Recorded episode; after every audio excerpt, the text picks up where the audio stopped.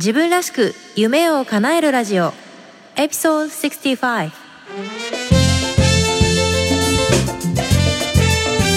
こんにちは。サンディエゴメイコと中村真由子です。大学生の時に外国政府観光局の唯一のスタッフに採用され日本事務所の立ち上げに携わり韓流ブームの火付け役として日韓を飛び回り30代を手前にアメリカに単身移住。大好きなサンディエゴとメキシコを股にかけてお仕事しながらオンラインビジネスを立ち上げたり大学で講義をしたりと理想のライフスタイルを形にしてきました。プライベートでは台湾人の夫と結婚し働く母として海外での子育てに奮闘しています。ポッドキャスト自分らしく夢を叶えるラジオはそんな私メイが理想のライフスタイルを実現したいリスナーのあなたを応援する番組です。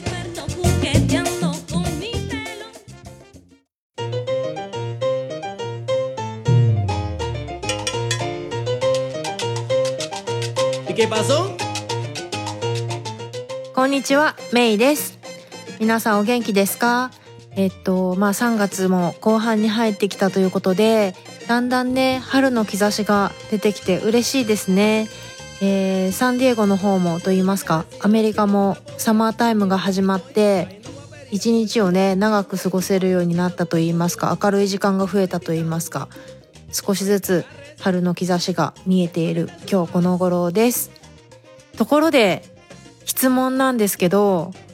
あなたは日頃スピリチュアリティをどこから得ていますかって聞かれたらなんて答えますか？これの質問めっちゃ難しいですよね。この前なんか友達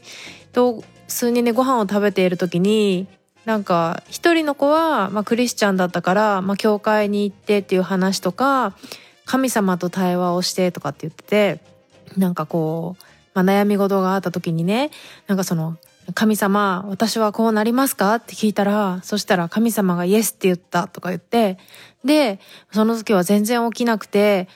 なんか悶々としてたんだけど、その後、なんかこう、トントン拍子でうまくいって、本当に叶ったんだとかっていう話とかをしてる時に、他の人が、じゃあメイは、その、まあね、そのお友達の場合は、その神様からスピリチュアリティを得てるんだけど、メイはどう？って聞かれたんですね。これなんかこう、日本人特有のね、なんか、ほら、あの、日本人のほとんどの人ってやっぱりそんなにこう、宗教心が熱いわけじゃないじゃないですか。で、うん、私も教会に通ってた時期があったりとか、大学がね、キリスト教系、えー、で、実はね、日本で一番大きいバプテストの大学らしいんですけど、って言ったりとかでね、まあ、キリスト教の授業を受けたりとかして、ね、聖書ももちろん持ってますし、基本的なところは理解していますと。で、まあ、サンディエゴにいる時もね、あの通ってた時期もあったんですけど、今は通ってなくて、もう少しなんでしょう。まあ、ユニバースとかね、そっちの方に、えー、今は傾いてたりするかなと思いきや、やっぱりその、やっぱり生まれ育ちは日本だから、まあ日本古来からなんかこう伝わってるようなものの考え方ってありますよね。その、何ですか、八百万の神じゃないけど、まあいろんなものにはね、そのそれぞれに、えー、魂がこもっていて、だから物を大切にしないといけないとかね。なんかそういったのの、うん、なんか自分的にはその、最近よく思うのが、その、この西洋のいいところと、まあ自分が生まれ育った東洋のいいところ、まあ日本に限らず、まあ私の場合アジアにも興味があるから、そういったところから取り入れて、なんか要するにいいとこ取りだね、みたいなことを 結局、なんかその友達には言って、なるほどね、みたいな感じだったんですけどね、皆さんは、えー、日頃どんなところから、えー、スピリチュアリティを得てるでしょうか？えー、そんなわけで、え今日はですね、えっと、まあそれに絡んでというわけでもないんですけど、先日あとお寺に行く機会があってそこで思ったことがあったのでそのお話をしてみようと思います、えー、それでは今日も私の大好きなサンディエゴから皆さんにサンディエゴの青い空届きますようにどうぞ最後までごゆっくりお楽しみください。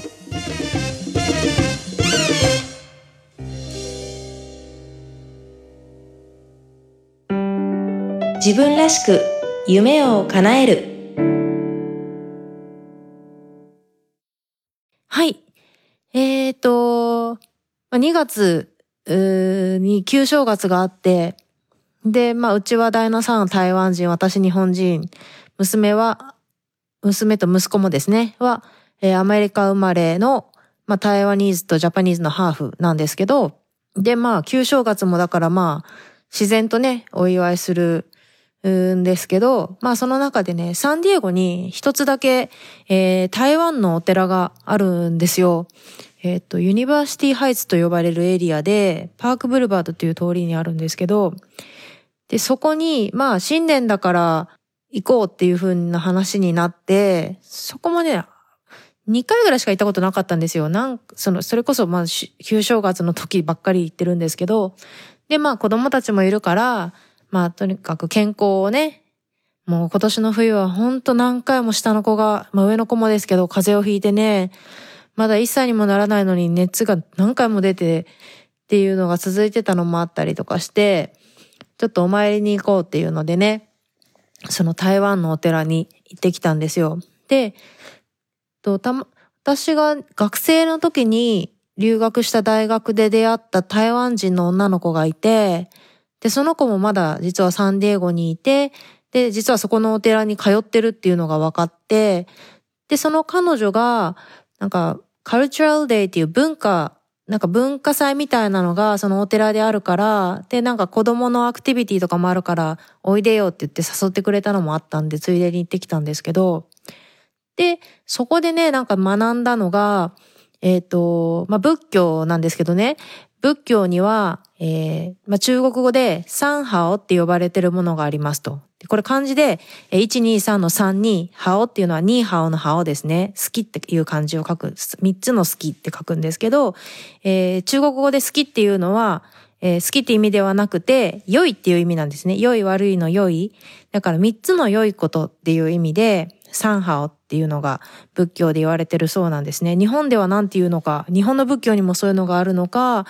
えー、日本ではなんか違う呼び方がされてるのかちょっと詳しくないんでわからないんですけど、で、えっ、ー、と、その三ハオっていうのが、えー、具体的には何かっていうと、えー、良い行動、良い発言、そして良い思想、この三つなんだそうです。えー、良い行動、良い発言、良い思考、この三つなんだそうですね。で、あそれを聞いて、あなんかいい、いいこと言ってるなーって思ったんですけど、まあこの、えー、ポッドキャストは自分らしく夢を叶えるっていうタイトルなので、えー、自分らしく夢を叶える時も、この3つってすごい大事だなって思ったんですよ。つまり、えー、何か自分が叶えたい夢とか、えー、ゴールがあった時に、自分の行動と発言と思想、自分の考えが一致してることが大事だなって私は思うんですね。で、ちょっと例えば挙げてみようと思うんですけど、ちょっとね、ダイエットは個人的にはあんまり好きなトピックではないんですけど、まあわかりやすいのでダイエットを例に挙げてみますね。例えば、えー、私がダイエットしたいとするじゃないですか。で、まあ、口で、ああ、もう痩せたいんだよね、痩せたいんだよね、痩せたい、痩せたいって言ってるとすると。ただ、実際には、まあ行動ですよね。口では痩せたいと言っている。だけど、行動としては、えー、クッキーをつまんでいる、夜食を食べている、えー、で、とか、なんでしょう、不健康な食事を、えー、とっているっていうことがガンガン続いてるとするじゃないですか。で、頭の中では痩せたいんだけどなでもな美味しそうだしなみたいな感じ？だと、自分の口で言ってることとやってることと考えてることっていうのが一致してない、バラバラになっちゃってるんですよね。で、まあ、まあ物理的に、えー、食べれば太るわけですよ。で、確かにまあ運動すればいいんだろうけど、まあ基本的にはまあ食べれば太ると。だからまあ痩せたいと痩せたいと口で言っていても、えー、その行動がと伴ってなかったり、ね、頭で考えてることが食い違ってたりすると、えー、その痩せたいという、えー、ダイエットっていうのは、えー、成立しないですよね。で、それと同じで、自分がこう、なんか叶えたい夢があったりとか、ゴールがあった時に、この3つが一致してることって大事だなって思うんですよね。で、自分の夢を叶える時に起こるのは、まあ、もちろん一番大きいのは、えー、行動が伴ってないこと。やっぱりね、例えば、アメリカに住みたいなって思う人が世の中に100人いたとするじゃないですか。でも実際にその夢を叶えてる人って100人に1人ぐらいかなって思うんですね。で、その100人とその1人の違いっていうのはもう結論から言うと行動に出たかどうかなんですよね。だからやっぱり行動をしている自分がそう何かしたいなーっていうその思想、考え、思いがあってその考えに伴う行動をするっていうのはもう、これも絶対大事ですよね。やるかやらないか。で、まあそれはそうと。で、あと、自分がやりたいなーっていう、その頭にあるものを口に出すっていうのが、これがすごく実は効果があるなと個人的には感じてるんですね。で、えっ、ー、と、一つ例に挙げるとすると、えっ、ー、と、2012年だったんですけど、まあ、当時もうアメリカに移り住んでいて、で、まあアメリカでサンディエゴでね、特に私の好きなサンディエゴで働きながら生活したいなという夢を昔持っていて、で、そ、で、アメリカに渡ってきました。学生として、社会人としてですけど、え、渡ってきました。で、えっ、ー、と、まあ勉強して、で、就職活動して、無事、えー、仕事が見つかりました。で、さらには、その仕事はサンディエゴでした。自分が住みたいとこに住める。